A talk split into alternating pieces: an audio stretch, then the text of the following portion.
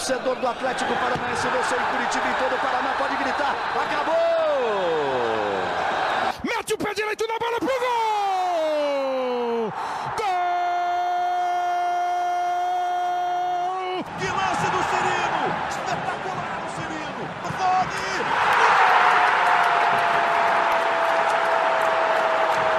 Fala pessoal do GES, está no ar mais um podcast. Sabe de quem? Do Atlético! Fala torcida rubro-negra, eu sou Fernando Freire, repórter do GE. Estamos começando agora a 29 edição do podcast do GE Atlético. Vamos falar hoje sobre esse momento do Atlético. O Atlético já tinha vencido Fortaleza, ganhou agora do Goiás 1 a 0 fora de casa, respirou ali na luta contra o rebaixamento. E nós vamos debater essa reação do Atlético e principalmente a sequência de pedreiras que tem pela frente e a matemática, o que, que o Atlético precisa fazer para se garantir na Série A. Para falar sobre tudo isso e muito mais, conto com a presença de Rafaela Potter, repórter do Globo Esporte. Seja bem-vindo, Rafa. Fala, Freire, tudo bem, pessoal? Atlético que está emendando aí uma reação, né, Freire? Parece que agora vai. É, o Atlético venceu duas seguidas, foi a terceira vez que o Atlético venceu duas seguidas, duas vitórias seguidas foi por enquanto o limite do Atlético. Vai tentar vencer a terceira seguida contra o Atlético Mineiro, fora de casa é uma pedreira, mas vamos ver se o Atlético consegue manter o embalo. É, lembrando, o Atlético venceu essas três partidas, essas três vezes que o Atlético venceu duas vezes seguidas. É, uma vez foi contra o próprio Fortaleza e o Goiás lá na abertura do Campeonato Brasileiro. Aí venceu o Coxa e o Bahia em sequência e agora o Fortaleza e o Goiás deu uma respirada ali na luta contra o rebaixamento, mas segue muito ameaçado. O Atlético tem hoje 22 pontos, precisa de mais ou menos ali mais 23 pontos. A gente vai falar um pouco sobre essa matemática daqui a pouco. Rafa, é, esses dois, essas duas vitórias foram fundamentais, ainda mais se a gente olhasse antes, né? O Atlético a partir de agora tem uma sequência de vários jogos difíceis. Então o Atlético cumpriu ali a obrigação, venceu o Fortaleza em casa, venceu o Goiás fora deu uma respirada, né? Exatamente, até porque se a gente pega essa sequência de jogos muito difíceis, já começando por essa partida aí atrasada contra o Atlético Mineiro, que já é agora quarta-feira, a gente observa que se o Atlético não tivesse vencido esses dois jogos, a situação ia estar muito mais complicada. Então, fez o dever de casa e está ensaiando uma reação, porque a gente vê que o time, apesar de não estar tá jogando o que a gente se acostumou a ver o Atlético jogar no ano passado, também em 2018, a gente já com, consegue ver é, vontade nos jogadores e a gente já consegue ver, inclusive, jogadores que se destacam, que estão liderando essa retomada, digamos assim, do Atlético, e justamente um jogador que foi bastante contestado pelo torcedor, o Carlos Eduardo. Ele e o Renato Kaiser juntos estão liderando esse, esse, essa sequência aí, né, de duas vitórias. E eu digo liderando por quê? Porque eles foram os destaques, né? Contra o Fortaleza, dois gols deles e um gol Renato Kaiser deu assistência para o Carlos Eduardo. E agora contra o Goiás, foi o Carlos Eduardo dando assistência para o Kaiser no gol da vitória, vitória por 1 a 0. Então, são jogadores que realmente a gente vê que estão puxando o time para essa reação no Brasileirão. E eram posições carentes do Atlético, né? Porque o Atlético perdeu o Rony, contratou o Carlos Eduardo, o Carlos Eduardo demorou, mas conseguiu se firmar ali na ponta esquerda, né? O próprio Reinaldo do sub-20 teve que subir para suprir a carência ali, mas Carlos Eduardo deu a volta por cima, tem sido decisivo. E o Kaiser também, né? O Atlético tinha o Bissoli no começo do ano, fez gols principalmente no Paranaense, caiu de produção o Walter ainda busca a condição física ideal, e aí o, Kaiser vai se firmando ali no ataque. Tem sido os dois destaques do Atlético, e só alguns números, né? O Kaiser marcou quatro gols no Brasileirão, ele chegou durante o campeonato, né? Porque ele defendia o Atlético Goianiense, já tem quatro gols pelo Atlético, e o Carlos Eduardo tem três gols pelo Atlético. Além disso, o Kaiser deu uma assistência, essa assistência foi para o Carlos Eduardo. E o Carlos Eduardo deu duas assistências, essas duas assistências foram para o Kaiser, então a dupla ali participou de sete gols do Atlético. Ao todo o Atlético tem 16 gols, ou seja, eles participaram de quase metade dos gols do Atlético, mesmo o Kaiser chegando durante o campeonato. É, o Atlético oscilou bastante, na minha opinião, nessas duas partidas. Teve um ótimo segundo tempo contra o Fortaleza, se livrou de levar uma goleada no primeiro contra o Fortaleza e teve um ótimo primeiro tempo contra o Goiás. E aí depois caiu de produção no segundo, levou um sufoco. É, nessa sequência que tem pela frente, o Atlético não pode oscilar desse jeito, não pode perder chance que perdeu, né, Rafa? Com certeza, Freire. A gente estava até conversando, né? Não dá para é, finalizar é, tanto como o Atlético até tem conseguido finalizar, mas marcar tão pouco. Até porque, por exemplo, agora contra o Atlético Mineiro enfrenta o melhor ataque do campeonato. Né? Não me lembro se são 37 gols do Atlético Mineiro na temporada, mas é um time que está sempre finalizando, é um time que está sempre apertando, é um time que está sempre buscando, e o Atlético não pode desperdiçar tantas chances tem que finalizar, tem que ser mais assertivo, né? Contra, como você disse, contra o Goiás. Fez um bom primeiro tempo, mas o segundo tempo não foi legal. Tomou um sufoco ali desnecessário, não havia necessidade, até pelo que tinha produzido no primeiro tempo, então isso tem que parar. O Atlético tem que buscar essa regularidade nos dois tempos. O Paulo Autori até estava falando na entrevista coletiva que eu vi, é, até inclusive hoje, é, sobre justamente o time, essa produção, né?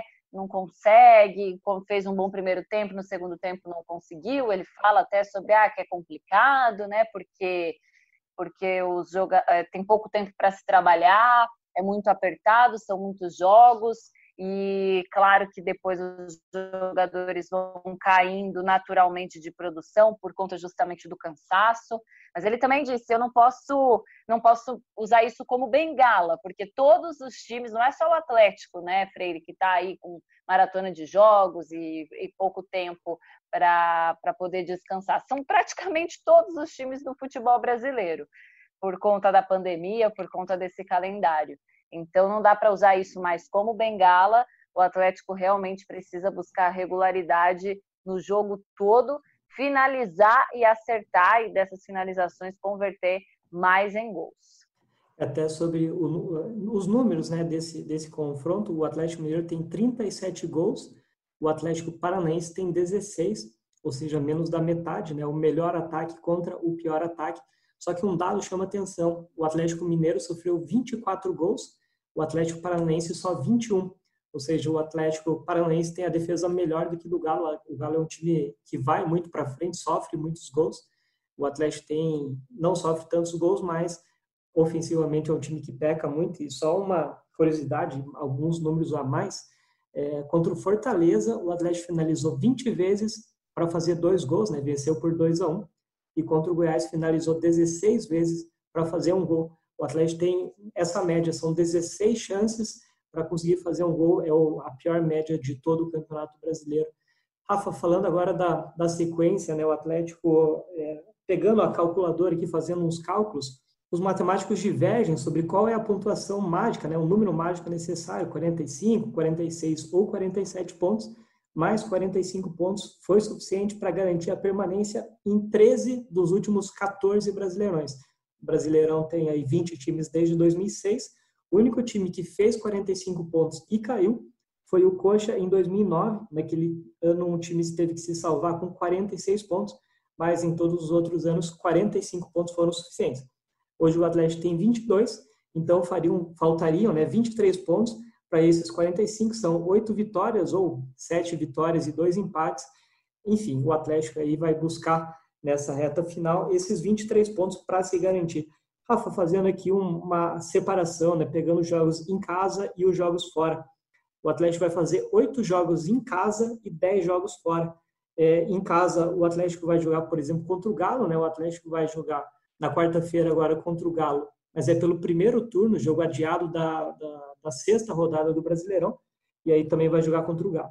Enfim, só separando aqui então jogos em casa o Atlético recebe Santos, Galo, Vasco, São Paulo, Flamengo, Inter, Atlético Goianiense e Sport. É, desses oito jogos aqui, eu vejo que o Atlético tem obrigação de vencer Vasco, Atlético Goianiense e Sport. Acho que aí não tem muito o que discutir. É, nos outros cinco jogos, Santos, Galo, São Paulo, Flamengo e Inter. quais desses jogos você acha que o Atlético pode ganhar ou pode aí conquistar um empate? Acho que conquistar empate pode ir em todos, né? Porque jogando em casa, o Atlético não está tão forte esse ano, mas o Atlético tradicionalmente é forte. É, enfim, contra quem que você acha que o Atlético pode ganhar aí desses outros jogos? Santos, Galo, São Paulo, Flamengo e Inter. Eu acho que o, o Santos tem a questão de estar tá muito desfalcado, apesar de já ter alguns jogadores voltando, né, por conta da Covid-19. Mas mesmo com, com esses jogadores voltando, são jogadores importantes, né? é, é difícil para um time né, que ficou aí com um tempo sem peças para seguir no campeonato. É sempre difícil um retorno depois de uma parada obrigada aí por conta de Covid, né? Foram entre jogadores e pessoas do clube, acho que mais de 20 casos, né, positivos. Então eu acho que dá para se aproveitar sim do dessa situação do Santos, se apegar a esse momento bom de, de sequência de vitórias e tentar ganhar. Contra quem mais que você falou, Freire, em casa? Galo, São Paulo e Inter. Ó, o Galo é muito difícil. Mesmo como você falou em casa, o Galo realmente é muito difícil. É um time que ataca demais e que é muito efetivo em seus ataques. Se conquistar um empate, já pode considerar, mesmo em casa, um ponto muito importante para ser somado. O São Paulo, acho que dá para o Atlético ganhar. E o Inter vai ser, vai ser um pouco difícil. O Inter ele está numa situação assim de saída do Cudê. Veja, o Inter não conseguiu ganhar do Santos, né? O Santos totalmente desfalcado, o Inter não conseguiu ganhar. Tá, tá, tá oscilando. Vamos ver até quando tem essa oscilação, porque o Abel acabou de chegar mas também é um jogo que o Atlético pode se aproveitar sim e aproveitar e somar esses três pontos para ficar longe mesmo de vez desse perigo aí que assombra que é o Z4. Acho que desses adversários o mais difícil mesmo é o Atlético Mineiro, bem difícil. É, considerando, eu tinha separado nesses três jogos Vasco, Atlético Goianiense e Sport. Se o Atlético fizer nove pontos aí, já ficaria mais perto da meta. E aí, conquistando pontos, por exemplo, contra Santos, contra São Paulo e contra Inter, que eu acho que são jogos que o Atlético pode, pelo menos, conquistar um ponto, já fica Sim. mais tranquilo. E aí, fora de hum. casa, eu acho que vai ser o grande desafio. É, contra o Galo, eu acho que não dá para considerar ponto. Contra o Palmeiras, acho que também não. Acho que o Atlético entra nesses jogos como azarão. Agora, contra o Fluminense, Bragantino e Botafogo, Rafa, o que, você projeta desses jogos? Jogos fora de casa, o Fluminense está em oitavo, hoje está na parte de cima da tabela, mas Bragantino e Botafogo, por exemplo, são times que estão brigando ali embaixo. Você acha que esses jogos o Atlético pode somar pontos mesmo jogando fora de casa? Pode, principalmente Bragantino e Botafogo.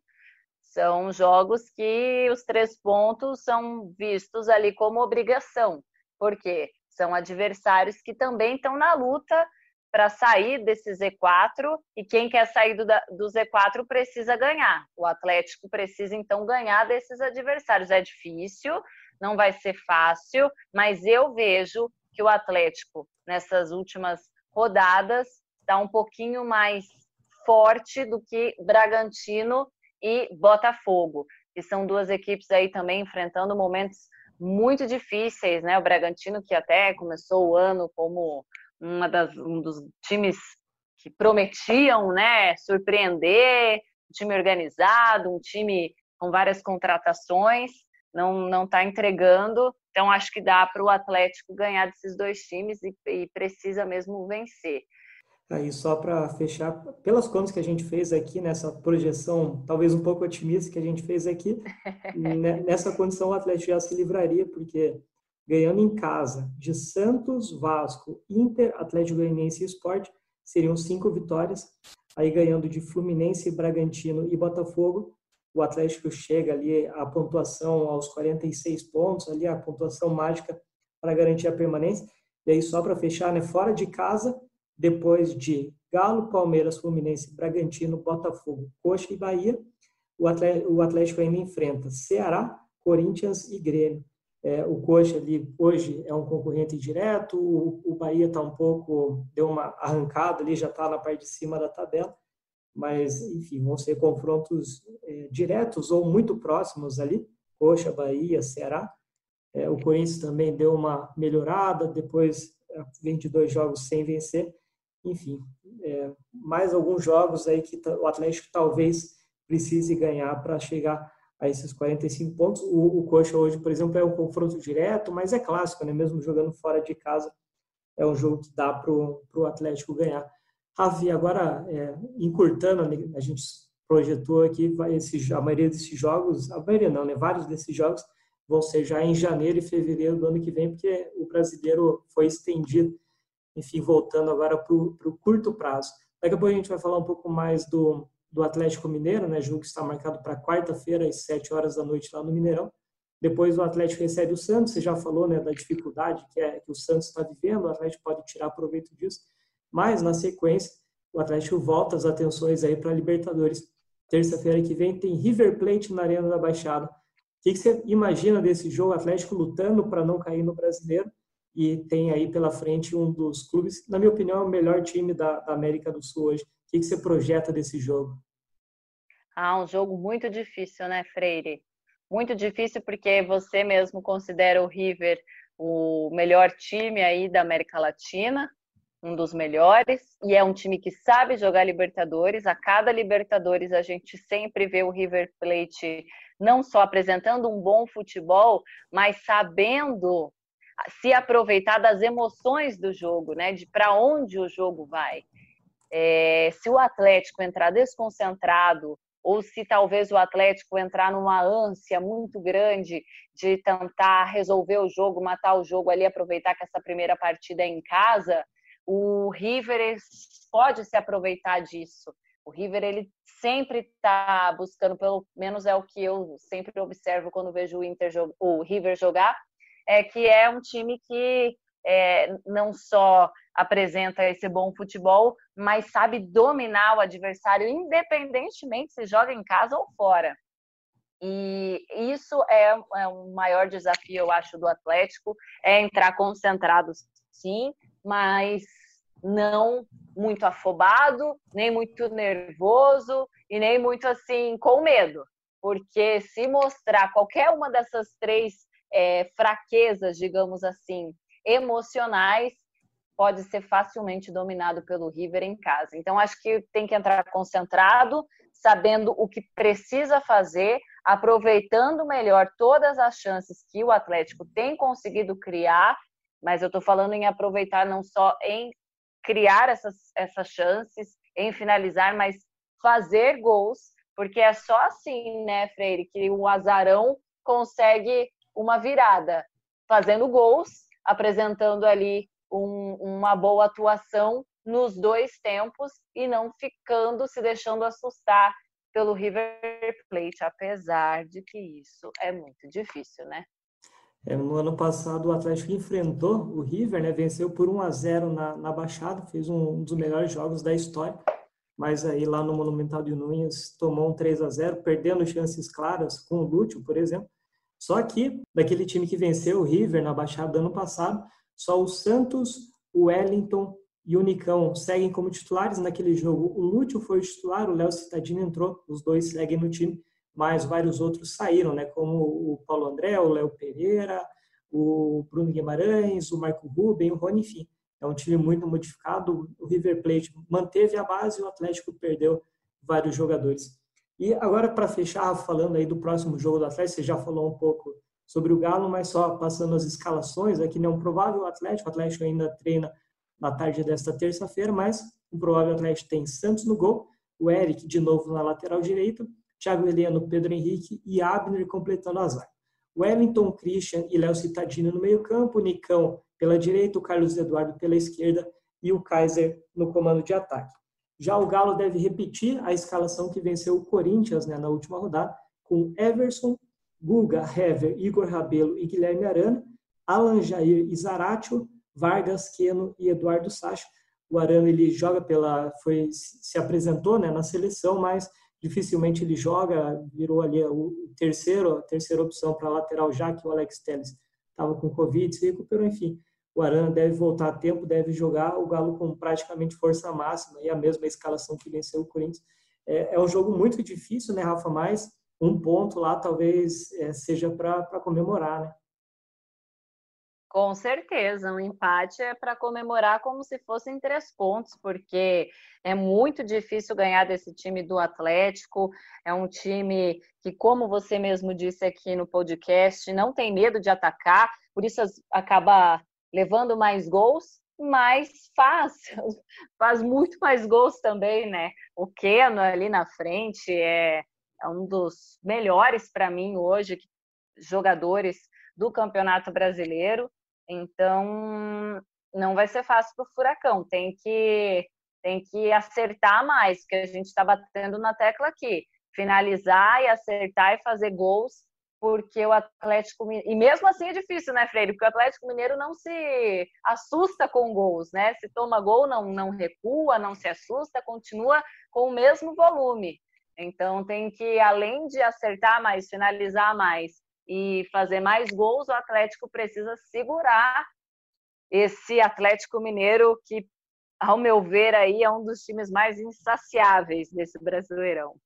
É, contra o Fortaleza, o Atlético finalizou 20 vezes, contra o Goiás finalizou 16 vezes, fez três gols nesses dois jogos.